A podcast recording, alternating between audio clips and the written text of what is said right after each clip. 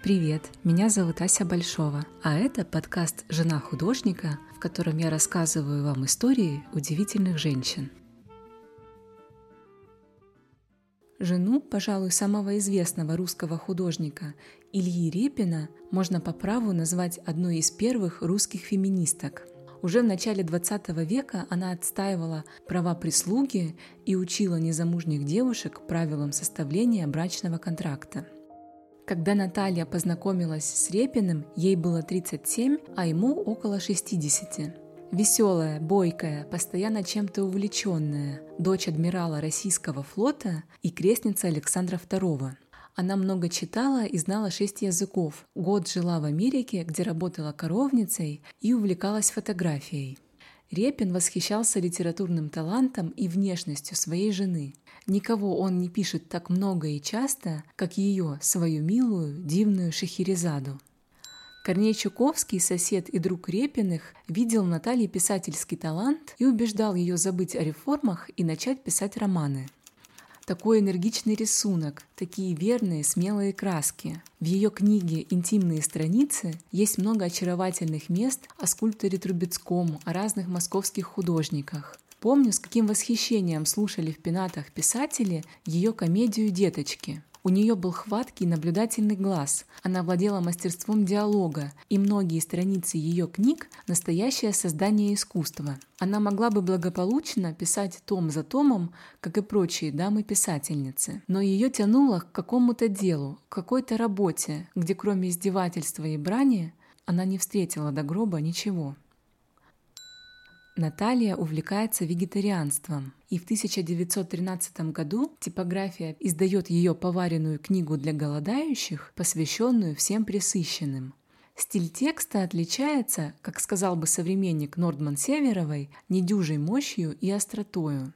В нем много восклицательных знаков, риторических вопросов, эмоциональных диалогов и поучительных историй. И, конечно же, там есть рецепты. Котлеты из картофельной шелухи, кофе из свеклы, печенье из подорожника с добавлением миндаля и ванили, а также целый проект продажи бульонных мешочков с травами. Наталья верит, что такой рацион из трав, овощей и орехов не только оздоравливает, но и в перспективе может спасти Россию от голода. Многие приезжают к Репину в Пенаты не столько для того, чтобы побывать у него в мастерской, сколько для того, чтобы отведать ее знаменитое сено – еще в 1899 году у Натальи Нордман и Ильи Репина, тщательно скрывающих тогда свой роман, родится дочь, которая проживет всего две недели. Возможно, слишком фанатичное увлечение Натальи вегетарианством и другими новаторскими идеями было своеобразной психологической реакцией, вызванной потерей ребенка. Тем не менее, знаменитые супы из сена, которые подавали гостям в пенатах, становятся постоянной темой саркастических обсуждений в кругу приятелей Репина, впрочем, как и его жена. Критик Стасов говорит, что у нее ни рожи, ни кожи, ни красивости, ни ума, ни дарования. Философ Василий Розанов называет ее женщиной-пылесосом, которая поглотила Репина целиком. Великий русский живописец Валентин Серов, обсуждая книгу Нордман Северовой «Интимные страницы», пишет в письме к Остроухову. «Слегка посмотрел эту книгу, и мне очень захотелось просто задрать юбки этой бабе и высечь ее. Больше ничего. Немножко грубо, но что делать?» Корней Чуковский поначалу тоже не в восторге от боевой суфражистки Нордман – но любопытно, что имя Марии Борисовны, жены Чуковского, в его письмах к Репину почти не встречается. А вот Наталья, по-настоящему активно действующее лицо в их корреспонденции и даже в дневниках Чуковского – Биографы и исследователи творчества Ильи Ефимовича видят Наталью Нордман как чудачку дурного тона и считают недостатком то, что при всей своей преданности великому человеку, с которым связала ее судьба, она не находила полного удовлетворения в том, чтобы служить только ему и его славе.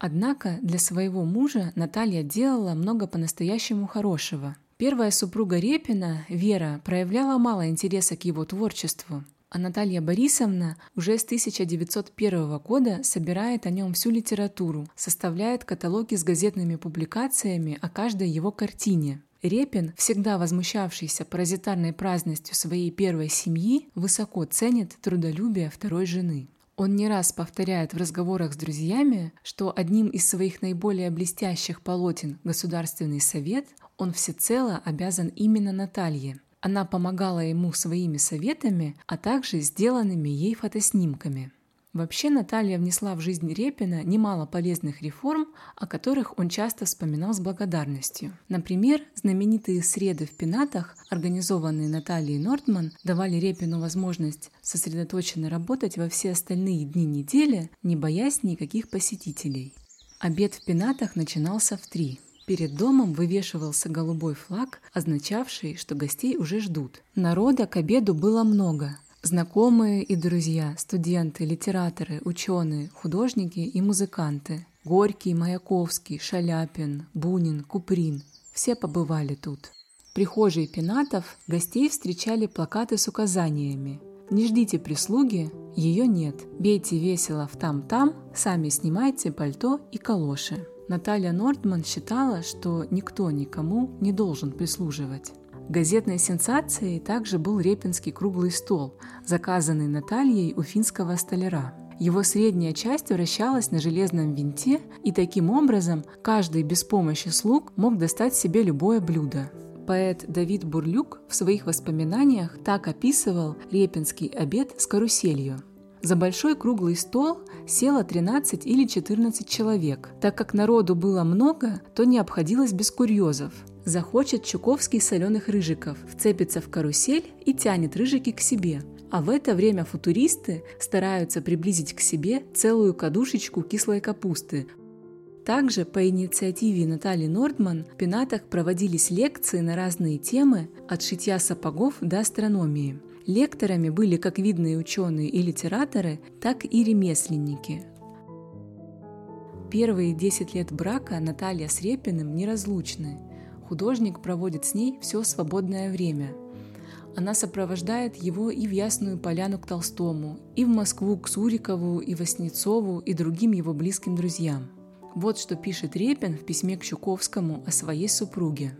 «Вот не везет во славе таланту, а ведь несомненный талант, и какой гармоничный, реальный, жизненный. Странная судьба. Мне, например, везло в славе. Я всегда оценивался дороже, чем стоил. 1905 врачи выявляют у Натальи подозрение на туберкулез. Они рекомендуют ей отказаться от вегетарианства, но, конечно, она и не думает начинать есть яйца и пить молоко. Мало того, в 13 году она отказывается от мехов и шьет себе пальто, набитое сосновой стружкой, которое упрямо носит даже после тяжелой пневмонии. К 1914 году здоровье Натальи становится все хуже. Не желая обременять мужа своей тяжкой болезнью, Наталья уезжает из Пенатов в Швейцарию без каких-либо ценных вещей. Оттуда она пишет письмо Чуковскому. «Какая дивная полоса страданий и сколько откровений в ней! Когда я переступила порог пенатов, я точно провалилась в бездну, исчезла бесследно, будто бы никогда не была на свете, и жизнь, изъяв меня из своего обихода, еще аккуратно щеточкой подмела за мной крошки, а затем полетела дальше, смеясь и ликуя. Я уже летела по бездне, стукнулась о несколько утесов и вдруг очутилась в больнице. Там я поняла, что я никому в жизни не нужна. Ушла не я, а принадлежность пенатов. От денег, которые посылает ей муж, она отказывается. 15 июня 1914 года Репин получает телеграмму из швейцарской больницы для бедных, и лицо его мертвеет. Той же ночью он выезжает в Лакарно, но на похороны не успевает. Из дневника Чуковского. 22 июня 1914 года. Сплю отвратительно, ничего не пишу. Томительные дни. Не знаю, что с И. Е. Вот уже неделя, как он уехал, а от него никаких вестей. Был вчера в осиротелых пенатах. Анна Александровна показала мне письмо Натальи Борисовны, последнее, где умирающая обещает приехать и взять ее к себе в услужение. Так как я совсем порвала с Ильей Ефимовичем, пишет она за неделю до смерти, то до моего приезда сложите вместе в сундук все мое серебро, весь мой скарб. Не подавайте Илье Ефимовичу моих чайных чашек. 15 июля Репин возвращается в Пенаты, загорелый, пополневший, с красивой траурной черной лентой в шляпе.